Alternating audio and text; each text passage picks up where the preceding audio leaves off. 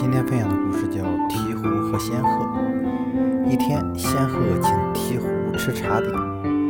你真是太好了，鹈鹕对仙鹤说：“哪儿也不会有人请我吃饭，我是非常愿意请您的。您的茶里要放糖吗？”仙鹤递上一缸糖给鹈鹕。谢谢。鹈鹕边说边把半缸糖倒进了他的杯子，另一半都洒在地上。我几乎没有朋友，鹈鹕又说：“您茶里要放牛奶吗？”仙鹤问。“谢谢。”鹈鹕说着，又倒了一半牛奶在杯子里，其余的全泼在桌子上了，把桌子搞得一塌糊涂。我等啊等啊，没有一个人来请我。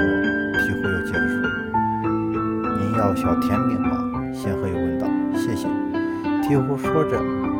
拿起小甜饼就往嘴里填，饼饼的碎屑洒了一地。我希望下次您再请我来。鹈鹕又说：“或许我会再请您的，不过这几天我太忙了。”那么下次见。鹈鹕说着，又吞了几个小甜饼，然后用餐巾擦了擦嘴走了。鹈鹕走了以后，仙鹤又是摇头又是叹气，他无可奈何的。叫女仆来打扫这狼藉的餐桌。当一个人失去一切朋友的时候，就该在自己身上找找原因了。